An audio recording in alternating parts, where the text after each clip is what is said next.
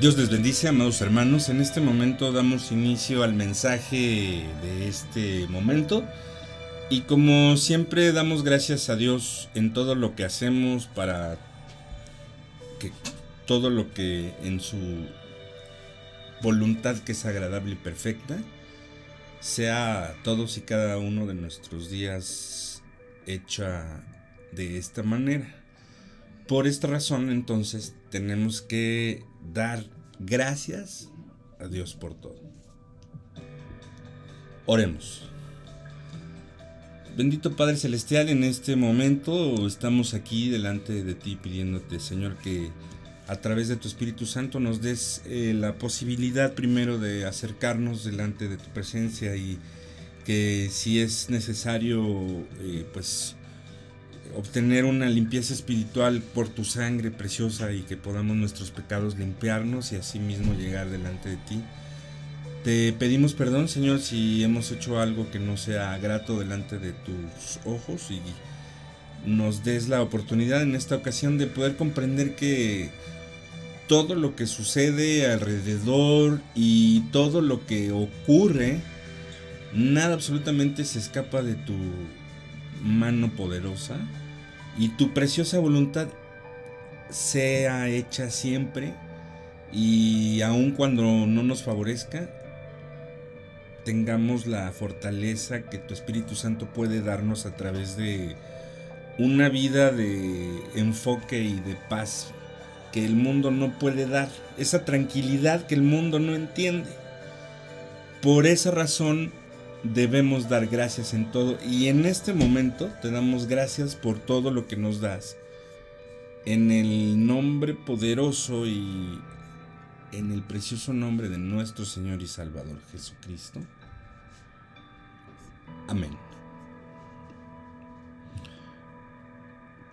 Pues ya hemos escuchado entonces en la oración inicial el título que tenemos para el mensaje del día de hoy. Y es necesario dar gracias siempre en todo. La base bíblica que tocamos en esta parte de este mensaje está en Primera de Timoteo capítulo 1 versículos del 12 al 17. Y te voy a leer la versión de la Reina Valera revisada de mi, perdón, de la Reina Valera de mil, la, Reina Valera del 77, es de 1977. Y dice así, doy gracias al que me revisió de poder, a Cristo Jesús nuestro Señor, porque me tuvo por fiel, poniéndome en el ministerio, habiendo yo sido antes blasfemo,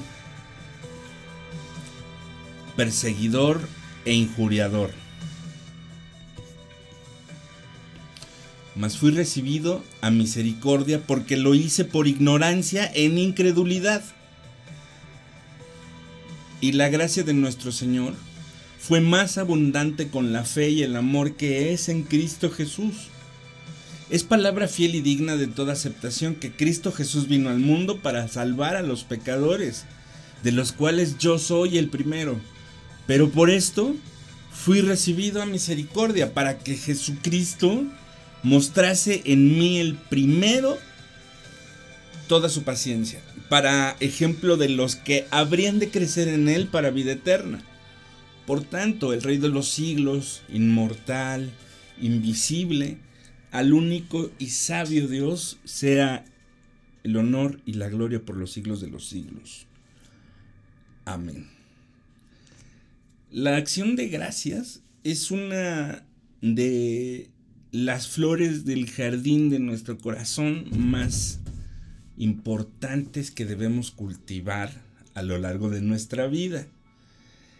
Pocos son los que reconocen que la ingratitud es un grave pecado contra el cielo. Esto está escrito por Henry G. Bosch y es nuestro pan diario, el libro. Lo, eh, puedes encontrar en cualquier librería. Pero el apóstol Pablo resalta varios motivos para dar gracias al Señor en este día y todos los días de nuestra vida, pero vamos a enfocarnos en el día de hoy. No importa lo que estemos pasando en este momento, debemos decir a ti, Señor, te damos las gracias. En 1 de Timoteo capítulo 1, versículo 12, el apóstol da las gracias al Señor por tres razones. Primero, es por haberse revestido de poder. Y dice, doy gracias al que me revistió de poder. En el griego, la, traducción revistió de poder se lee como una sola palabra. Endum, endumnamosanti, literalmente quiere decir que le dio poder. O en nuestro lenguaje actual, que ha sido empoderado. El creyente es revestido del poder que el don del Espíritu Santo y el bautismo de este mismo en el momento de recibir al Espíritu Santo no es que venga cada vez que tú le llames y le invocas. El Espíritu Santo desciende sobre ti una vez que recibes a Cristo como tu Señor y Salvador. Y tú puedes mantener una relación estrecha con Él cuando no le contristas por el pecado. El Espíritu Santo en nuestras vidas es una razón para dar gracias al Señor continuamente. Porque es esa vocecita que te recuerda todo el tiempo lo que debes hacer de forma correcta. Es lo que te redarguye ahora porque tu espíritu de alguna manera ha sido amalgamado por medio de Jesucristo, por eso es la vida verdadera. Y el Espíritu Santo es, digamos, ese conducto que nos conecta directamente de manera espiritual. En el griego, por haber sido fiel, en el, porque me tuvo fiel, dice la palabra. En el griego se lee oti, que es pues, y pistón, que es fiel, y me, eh, gesato, que es considerado o consideró. Entonces Dios no mira únicamente nuestro presente, Él toma en consideración nuestro futuro en su esencia perfecta, Dios es omnipresente y es omnisciente, entonces sabe perfectamente lo que ocurre a ciencia cierta en el presente, en el pasado y en el futuro. Él nos consideró para lo que hacemos y también sabe perfectamente qué es lo que sí podemos hacer. Por esa razón, Él nos ha llamado a tener un ministerio y dice la misma palabra el apóstol escribe aquí poniéndome en el ministerio. Todos tenemos un propósito en el ministerio de Dios. Probablemente no todos seamos pastores o evangelistas o cualquier cargo de estos que últimamente pudiéramos decir que están de moda de alguna manera o de otra.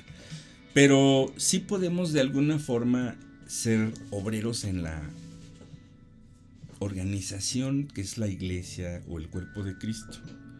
Aquí la palabra griega se traduce ministerio y es pronunciada diaconian.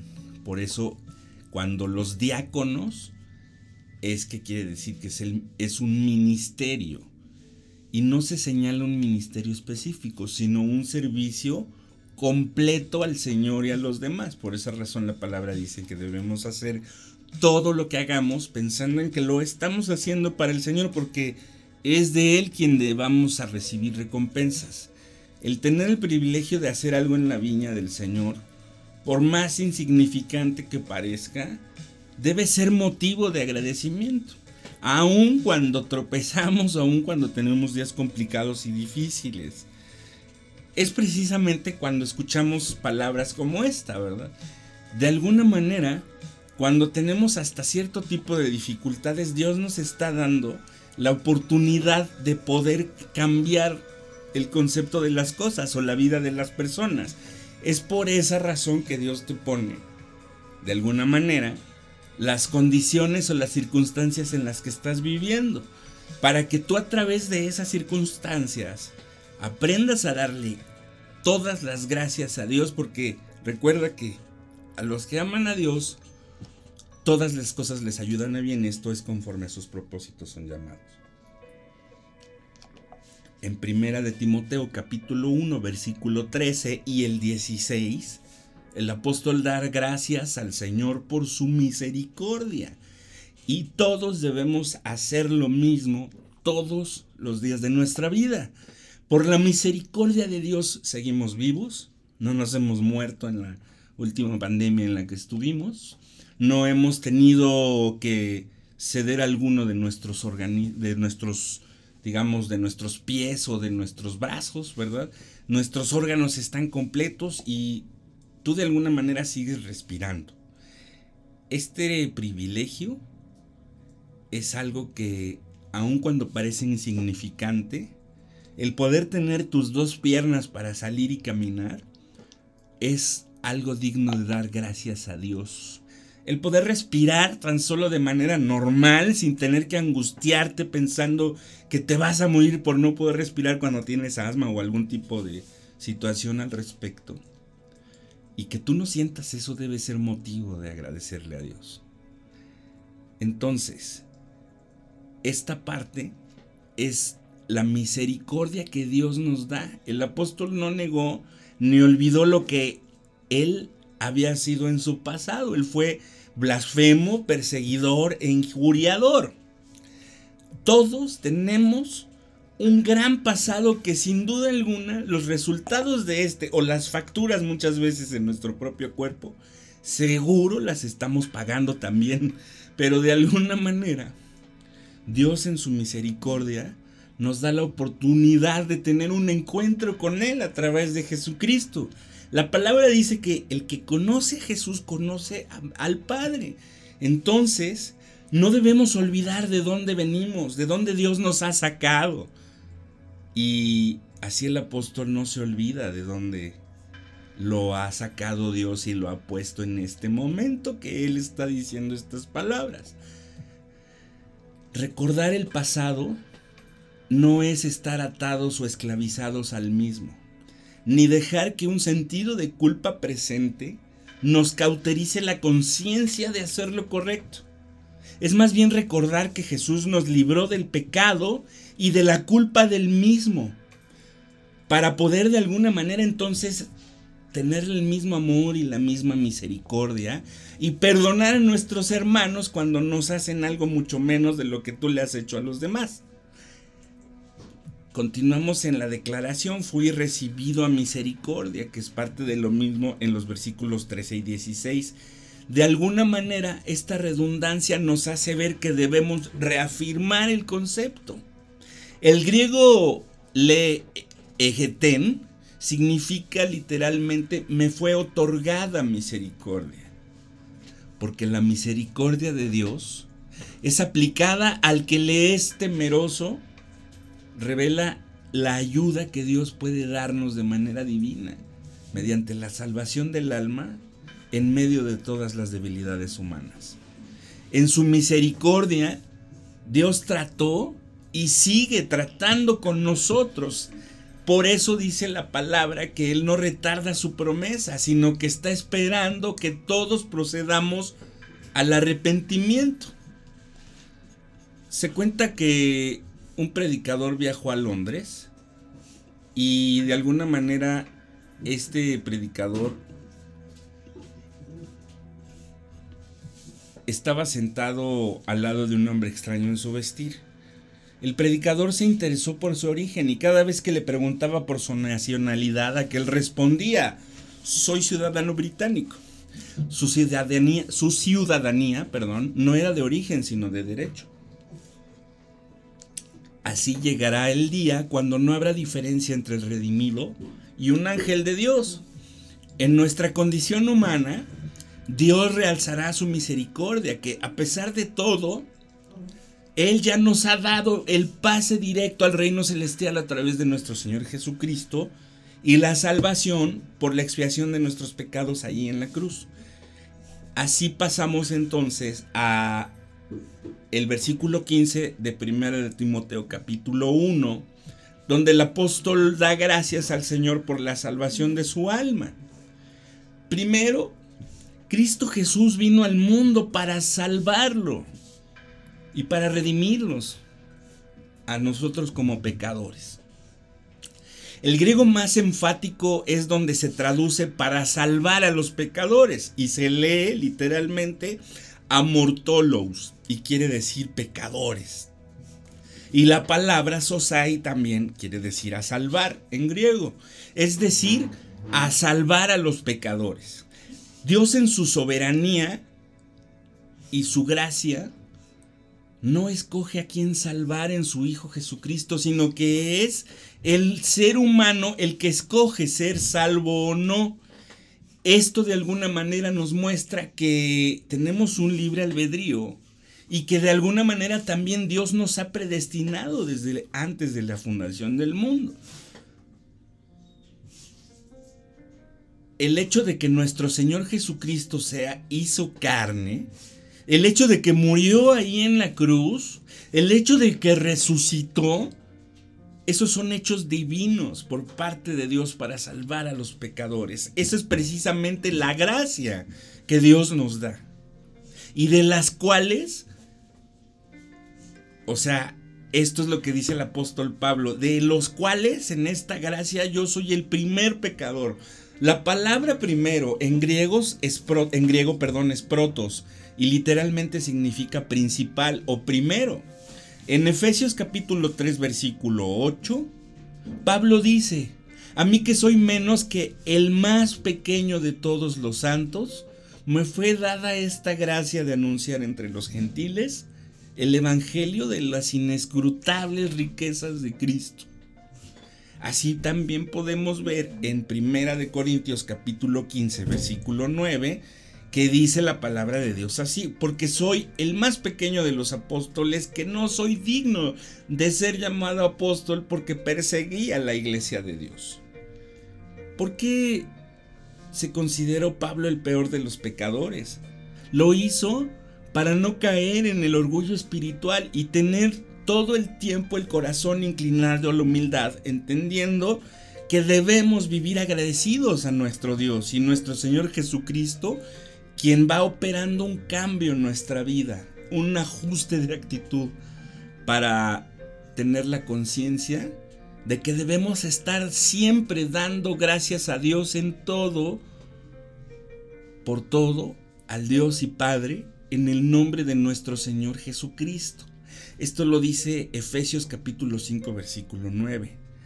Y la traducción que dice el Testamento Nueva Vida dice den gracias a Dios siempre que siempre por todas las cosas en el nombre de nuestro Señor Jesucristo. Es como vemos que los cristianos en estas épocas donde Pablo y tiene sus viajes misionarios, ellos siempre estaban enfocados en ser agradecidos a Dios en todo y por todo. La acción era dando gracias la razón era por todo y el medio era nuestro Señor Jesucristo y sigue siendo a la fecha y seguirá siendo por los siglos de los siglos. La acción, dando siempre gracias, quiere decir esta perpetuidad que debe funcionar siempre en el corazón de todas las entidades que están bajo el poder de Dios. En el original griego se lee Eucaristontes, que quiere decir dando gracias. Y también se lee pantote, que quiere decir siempre. Este término griego, dando gracias, se forma por la razón eu, que significa bien o bueno, y de la palabra o verbo carizomai, que quiere decir, es decir, dar con libertad o dar libremente. El creyente en toda oportunidad y en todo tiempo debe expresar en acción de gracias lo que recibe de nuestro Dios, que es absolutamente todo lo que tenemos, e incluso lo que dejamos de tener.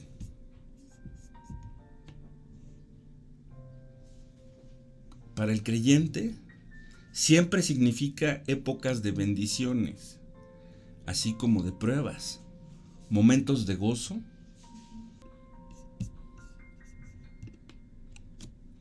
así como de sentirnos espiritualmente desamparados. Para el creyente siempre debe ser un compromiso de un pacto que el ser humano ha hecho con Dios y lo ha ratificado mediante la sangre de Jesús. Para el creyente siempre es una determinación a vencer obstáculos y a servirle a Dios. La razón, la razón es por todo, en todo momento, a Dios Padre. En el griego por todo se traduce uperpantón y literalmente quiere decir en pro de todos. En el Testamento Nueva Vida se lee por todas las cosas. William Barclay dijo, Crisóstomo, el gran predicador de la iglesia en épocas posteriores, tenía la curiosa idea de que el cristiano, del que, el cristiano debía agradecer hasta el infierno, porque el infierno como amenaza o, amonesta, como amenaza y amonestación lo mantenía en el camino recto. Esto lo lees, te digo, en el Nuevo Testamento según eh, Gálatas, Efesios y según la editorial La Aurora en las páginas 174 y 175. Sobre esa expresión por todo, nos enseña la palabra y todo lo que hacéis, sea de palabra o de hecho, hacerlo todo en el nombre del Señor Jesús, dando gracias a Dios Padre por medio de Él. Y esto lo dice Colosenses capítulo 3 versículo 17. Damos siempre gracias a Dios por todos vosotros, dando en memoria de vosotros en nuestras oraciones. Esto lo dice Primera de Tesalonicenses capítulo 1 versículo 2. Pablo añade al Dios y Padre. Demos gracias al cirujano que nos operó, pero no nos olvidemos de dar gracias a Dios, el Padre. Demos gracias al policía que nos protegió y nos ayudó en los momentos complicados, pero no olvidemos de dar gracias a Dios. Demos gracias al dueño de la empresa que nos dio un aumento en nuestro salario, pero recordemos que es Dios nuestro Señor quien nos bendice. Demos gracias a nuestros hijos por su atención y cuidado, pero debemos estar más agradecidos que Dios nos ha dado esos hijos. Demos gracias a otros, pero no pasemos por alto dar gracias a Dios en todo tiempo. Nuestro Padre nos invita a que podamos estar dando gracias, no porque Él requiera de nuestra gratitud, sino porque esto nos mantiene lejos de la soberbia. El medio para poder hacerlo es en el nombre de nuestro Señor Jesucristo. No necesitamos intermediarios para dar gracias a Dios. Jesucristo es el camino. Y Juan 14:6 nos muestra claramente que así es. No llegamos al Padre por el camino rocoso del legalismo. No llegamos al Padre por las más de 600 leyes en el Antiguo Testamento sino por el camino pavimentado de la gracia que es nuestro Señor. Mediante nuestro servicio, comunión y adoración a Cristo, podemos dar y podemos también expresarle gracias por este camino pavimentado en el cual podemos ir. Y aunque es estrecho, ya no vamos caminando descalzo, porque llevamos, el apresto del Evangelio de la paz. Debemos cuidarnos de no omitir el nombre de nuestro Señor Jesucristo para articular el nuestro delante de Dios. La firma que Dios quiere ver en nuestras oraciones se escribe en letras rojas y se lee Jesucristo. Nuestras peticiones deben estar firmadas en nombre de nuestro Señor Jesucristo. Nuestra tarjeta de gracias siempre debe decir gracias a nuestro Señor por esto. Se cuenta que un pastor que presidía un culto de oración pedía a los hermanos que diesen gracias por sus beneficios en el pasado. Uno, dio gracias porque había sido librado del juego, otro de la taberna y otro de la cárcel. El pastor en la oración oró así. Y yo, Señor, te doy gracias porque me libraste antes de ir al lugar de juego o la taberna o a la cárcel. En realidad, los motivos de gratitud a Dios son infinitos y son todo tiempo. Por las libertades que nos concede. Y por prisiones también en las cuales también hemos vivido, aunque sea mentalmente. Pero sabemos que tarde o temprano Cristo vino a libertar a los cautivos. El que no da gracias a Dios es un cristiano que simple y sencillamente está viviendo por religión. Un ciego que no ve la gracia de Dios en su vida. Oremos. Bendito Padre Celestial, en este momento venimos ante ti, Señor, pidiéndote, como lo hemos dicho en la oración inicial, que nos perdones porque hemos hecho totalmente lo incorrecto delante de ti, estamos siempre en la misma constante equivocación de hacer las cosas de manera incorrecta, de estar pecando, de estar haciendo lo que no debemos hacer. Te pedimos, Señor, que nos des un corazón más dispuesto a obedecerte, a obedecer tu palabra, Señor. Pero sobre todo y por todas las cosas y en todo momento, darte todas las gracias a ti, Señor. Gracias porque vivimos con momentos complicados. Gracias porque de alguna manera seguimos aquí vivos. Gracias porque estamos completos. Gracias porque tenemos dónde vivir, dónde comer, porque tenemos que vestir. Y gracias Señor porque podemos seguir pensando con este cerebro que probablemente ya no tiene muchas neuronas hasta ahorita, pero seguramente podrían funcionar mejor si toda esa sabiduría que tú puedes darnos, Señor, nos las das a través de tu Espíritu Santo y que nuestro Señor Jesucristo pueda con su preciosa sangre limpiar nuestra vida de todo pecado, de todo mal y que nuestro corazón también tenga la disposición de enfocarse para estar meditando en tu palabra todos los días, estar obedeciendo tu palabra, ser más hacedores y menos oidores. Te damos gracias Señor por todas las dificultades, como decía, pero sobre todo te damos gracias porque en esas dificultades, o como decía el apóstol Pablo, en nuestras debilidades tu, tu poder se perfecciona. Por esa razón nos vamos a gozar y vamos a dar gracias aun cuando las cosas están totalmente complicadas o difíciles en nuestra vida. Y si las, y si las cosas en la vida están bien y están fáciles para otras personas, también te damos gracias, Señor, para que tú sigas bendiciendo nuestro corazón y en esa humildad no existan ni envidias, ni rencores, ni nada absolutamente que no deba ser lo puro, lo honesto y lo que la palabra dice que debemos pensar, que debe ser, que debe ser todo eso enfocado a lo bueno, Señor. Gracias porque nos das y gracias porque también a veces nos quitas. En el nombre poderoso de nuestro Señor Jesús. Amén.